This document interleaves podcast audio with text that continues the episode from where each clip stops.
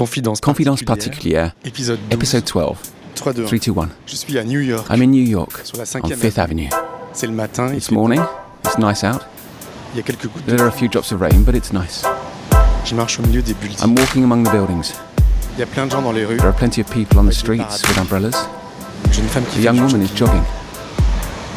Je vais chez Sephora. I'm on my way to à Sephora, at the 5e corner of 5th Avenue and 47e 47th Street, where I have an appointment with Myiesha Sewell, who's a makeup artist et ambassadrice an ambassador for Sephora. Je passe devant I pass the Rockefeller Center. Il y a des belles There's the nice shops, yellow taxis, there's a big truck coming out of 50th Street, Et je vois l'immense and I see the huge Sephora store.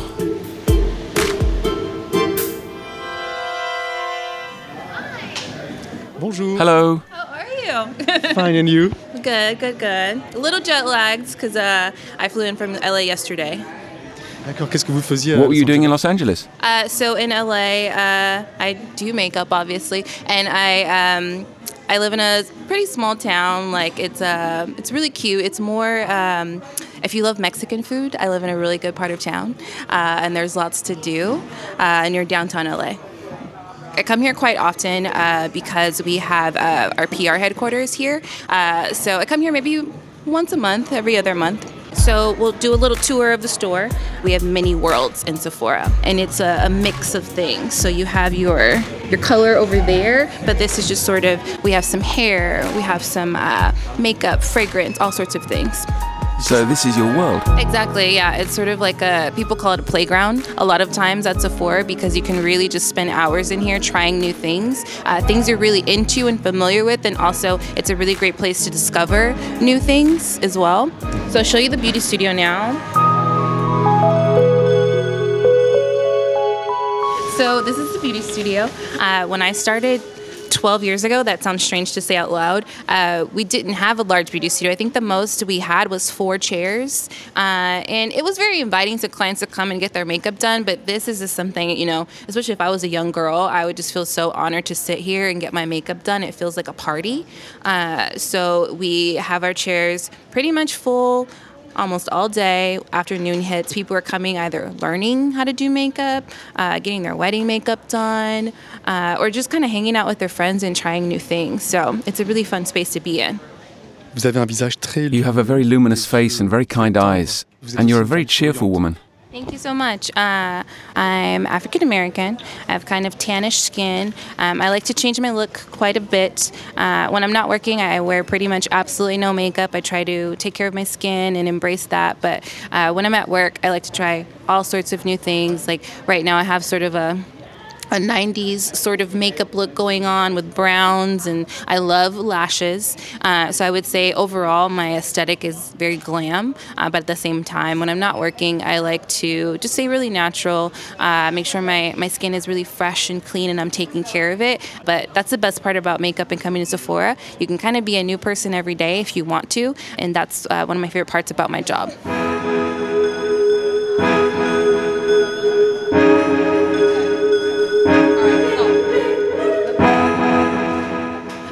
Actually started in skin, which I'm excited to show you guys. Um, I started as a seasonal cashier at Sephora about really 12 years ago, almost. It seems like it's it's less than that, but 12 years ago I started, uh, and I was a cashier, but I was really passionate about color, uh, and I went to skin first. Uh, which at 20 years old I didn't really want. I wanted to be kind of like where I thought was the fun part, but I discovered that skin for me was the really fun part. And it was very challenging, and I could help a lot of people uh, with their issues in skin. So that gave me a good background as a makeup artist because it always starts with the skin first. Uh, so that was really, really educational for me and something that I really needed uh, that young in my career. So uh, I eventually moved to color which was really fun. Uh, I learned so much just being on the floor, doing makeovers every day, and that's just something that I've always really loved. So I've, I like that I can keep it uh, professional and do many things and represent the company, but at the core of it, yes, I'm a makeup artist.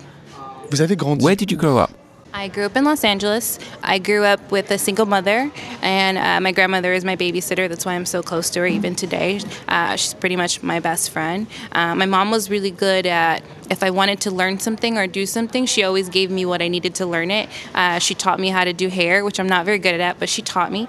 Uh, and my grandmother was basically like pretty much the best school before school I could ever have. Uh, she would teach me how to um, paint on canvas and wood, and uh, like I said, she taught me how to cook. So I grew up in LA, which was really fun. There's so many different kinds of people, um, but I always had a very fun childhood, even at home. My grandmother's name is Inez, and I probably need to call her right now.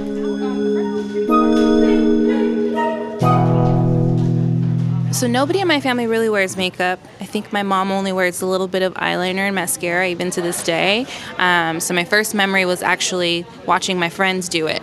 Um, so that was probably my first really distinct makeup memory, watching someone else do it. I remember, even though my mom didn't wear makeup, she had this um, this little makeup eyeshadow compact that everybody had in the 80s uh, that had really bright, crazy colors in it. And she obviously never wore it. She just, I don't know why she even had it. But playing with that and seeing those bright colors, and then when the 90s and the early 2000s came and everyone was wearing brown and things like that, it was completely different. Uh, so I didn't really know what to think. I had to create my own look, I guess, on myself. I used to um, wear makeup to school and I wasn't supposed to, so I would just remove it on the walk home. While I was walking home from school, I would remove it. And my grandmother knew I was wearing it. My mom probably didn't pay too much attention, but my grandma knew I was wearing it. She just pretended like she didn't really say anything because she knew I was really into it. Uh, and I always tell her, like, look at me now. Like, uh, maybe if you had uh, let me wear it, it would have been even better than I am now. Um, but it's just really ironic what I grew up doing because I wasn't allowed to wear it. I don't think I knew that doing makeup was a job. I uh, just thought it was something did it, people did every day. Um, so I didn't even dream of becoming a makeup artist at all. Um, so I love animals and I always have. Um, so I really wanted to be a marine biologist and work with dolphins and whales and things like that. But then I realized I didn't really like the ocean, so that wasn't going to work out. Et quand est-ce que vous avez commencé à And when did you begin to realize that you were going to work in makeup? Um, I was 18 and I was going to college, and I didn't want to do a job that I didn't like when I was already studying so hard. Uh, so I got a job at a cosmetic counter, and I just started working with people, and uh, just from there, I haven't had any other job ever.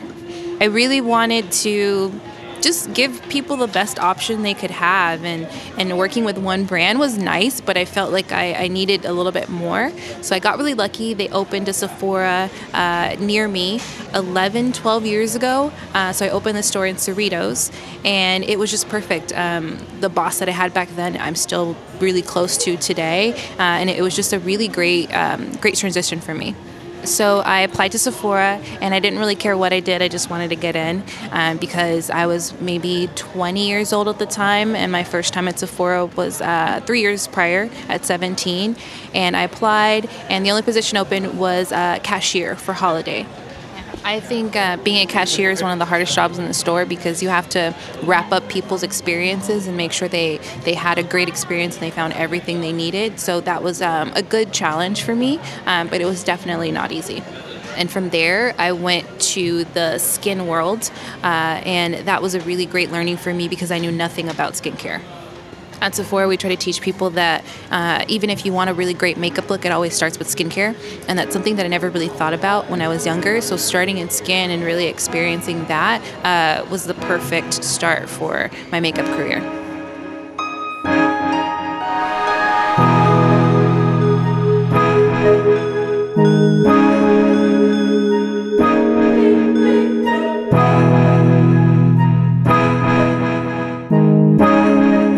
Tout à l'heure Earlier on, you said that you were passionate about the skin. Yeah, so it was a passion I didn't know I had because uh, I feel like, you know, past 10 years, people didn't really think about their skin first when it came to how they wanted to look. It was always makeup first. Uh, so it just built a really great base for me uh, for beauty to think about skincare first and then makeup.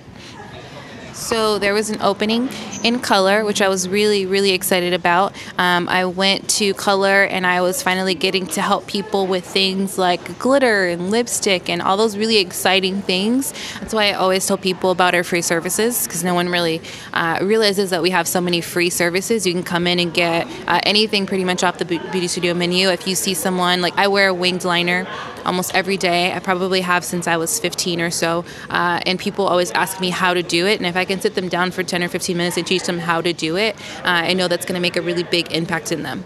What impact does that have on people? I feel like a lot of people want to look a certain way, but they feel very intimidated or they've never seen themselves looking a certain way. And when they can see that come through, if they can see themselves with lashes for the first time or with, you know, their eyebrows being groomed, it really changes your whole outlook and just makes your day better.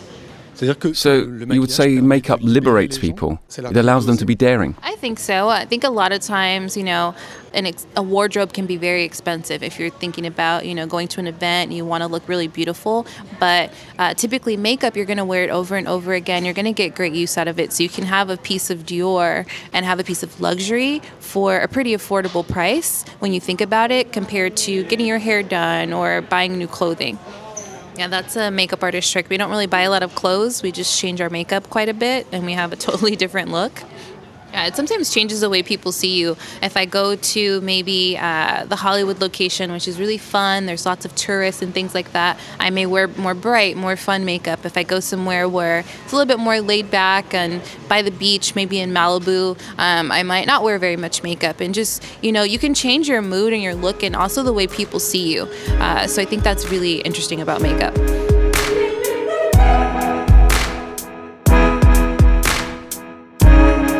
It's almost as if you have a superpower.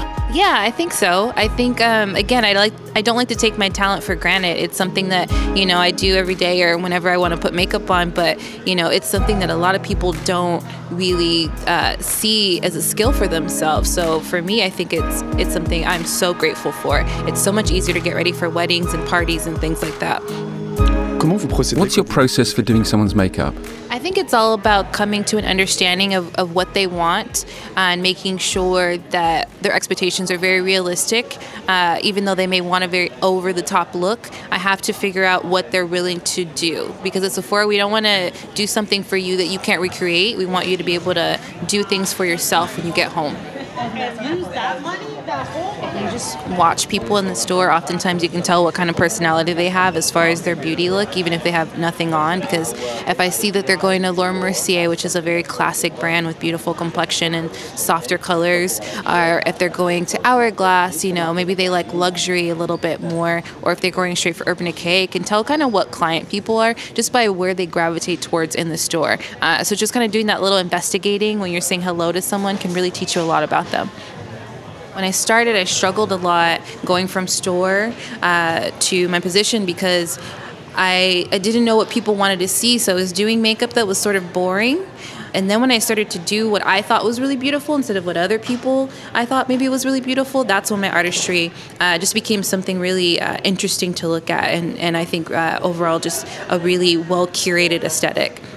Yeah, so I think the overall thing is whether you're a makeup artist and you want to just do what you want to do, or a regular client, if if it's something that attracts you, if you want to wear blue eyeshadow, just wear it. Um, you know, the worst thing that can happen is you know you don't put it on correctly and you just take it off and you start all over again. So I think just just do what you want to do, look how you want to look, uh, and at Sephora we're here to teach you how to do it. So your advice is to listen to what people want. Yeah, I would say if I was doing whatever I wanted, I would put blue and purple and pink eyeshadow on everybody because I think it's really gorgeous. Um, but I think a really great makeup artist is going to be able to listen to what their client wants uh, because there's nothing worse than you know getting something done that you weren't really into or not asking for. You always want to give the client what they want.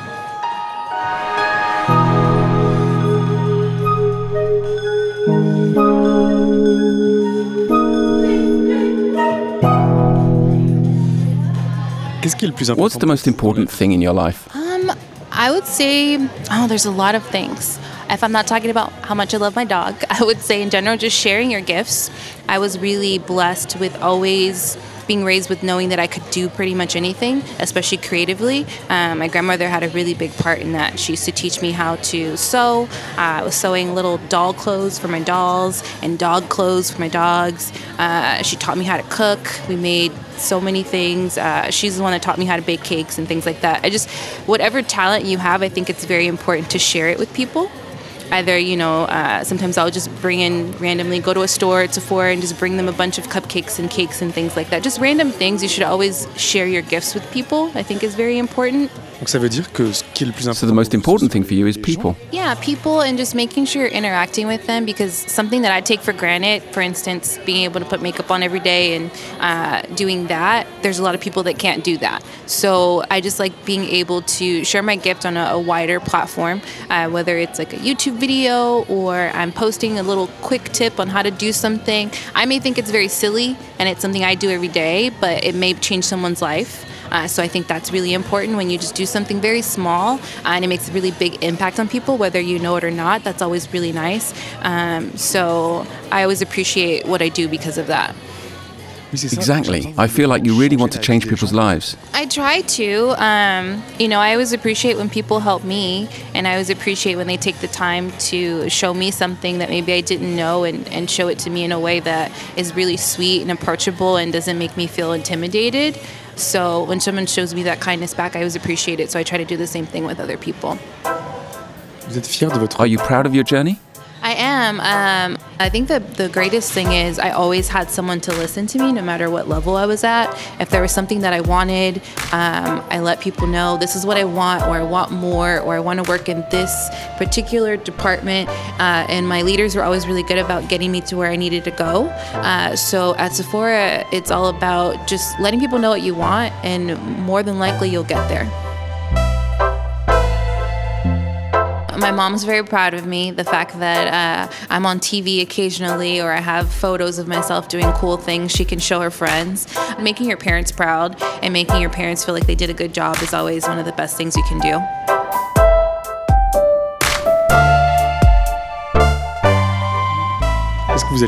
What will you do when I'm gone? Uh, so I'm probably gonna take a run around the store and look at some new product because I'm uh, I saw some things on Instagram I want to check out. Uh, I might buy a few things as well, which is strange because I work here and I, I am lucky enough to get a lot of stuff. But I still get very excited about new product even today, and it's 12, 13 years later working in this industry. So just the new stuff, I, I feel very excited when I play with it. Merci beaucoup. Thank you very much. Thank you, thank you.